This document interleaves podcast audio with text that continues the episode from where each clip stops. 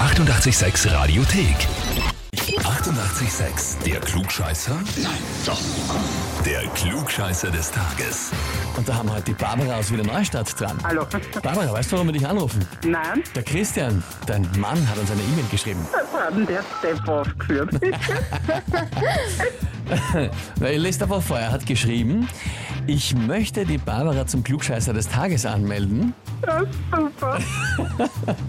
weil sie immer versucht, klug zu scheißen, aber leider mit sehr mäßigem Erfolg. Und dann ist sie immer etwas frustriert.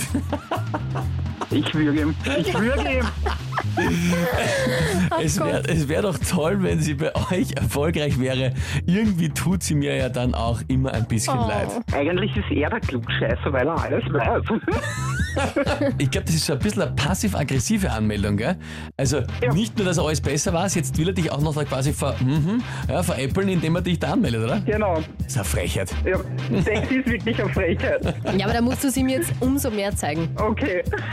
Probieren wir's. Na gut, jeden Fall. gehen wir's an, Barbara. Und zwar, heute ist der 188. Geburtstag von Alfred Nobel, dem Stifter der Nobelpreise und der Erfinder des Dynamits. Dynamit wissen einige, dass er den Nobelpreise gestiftet hat, das wissen mehr. Es gibt aber noch etwas, das er gemacht hat, was kaum einer weiß. Worin hat sich Alfred Nobel auch versucht? Antwort A. Als Autor eines Theaterstücks. Antwort B. Als Modedesigner von Herrenhüten. Oder Antwort C. Als einer der ersten Rennfahrer. Puh, gute Frage. Also was bräuchte ihn zu? das ist ein Schwede. Das Überlege ich gerade. Äh, ich würde sagen Rennfahrer. Rennfahrer. Ja. Mhm. Der, wenn er noch leben würde, buchstäblich alte Schwede. Ja, wäre, äh, meinst du Rennfahrer? Okay. Ja. Das war ein Mitleidslachen übrigens. Liebe Barbara, jetzt frage ich dich, bist du dir da wirklich sicher mit der Antwort? Ich würde mal sagen, durch das, dass er in Italien gestorben ist, ja, Also bleibst bei C. ja. Mm, Das tut mir jetzt leid, das war es leider nicht. Antwort A, Autor eines Theaterstücks. Okay.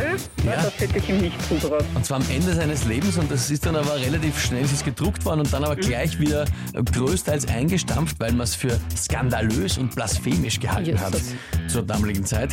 Erst jetzt, 2003, ist es wieder entdeckt worden und ein bisschen rausgebracht worden.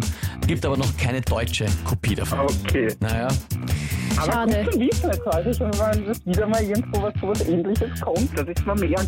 Absolut, also was Neues dazugelernt. Genau. Ja? Ja. Und kannst natürlich auch dem äh, Gatten sagen, du, ich bin nicht der Klugscheißer von uns zwei. Ja? Das wäre ja machen. Das, das wird er heute noch angreifen. Liebe Barbara, danke dir fürs Mitspielen. Alles Liebe, Ja, liebe Grüße an den gerne. Christian. Danke. Ciao. Tschüss. Ciao. Na, wie schaut's bei euch aus? Wen habt ihr? Partner, Bekannte, Verwandte, Chef, Untergebene, wen auch immer, wo ihr sagt, ja, der ist ah, der ideale Kandidat zum Klugscheißer des Tages, der müsste da mal antreten. Dann anmelden, Radio 886 AT. Die 88,6 Radiothek. Jederzeit abrufbar auf radio886.at. 88,6. Eighty-eight, sex.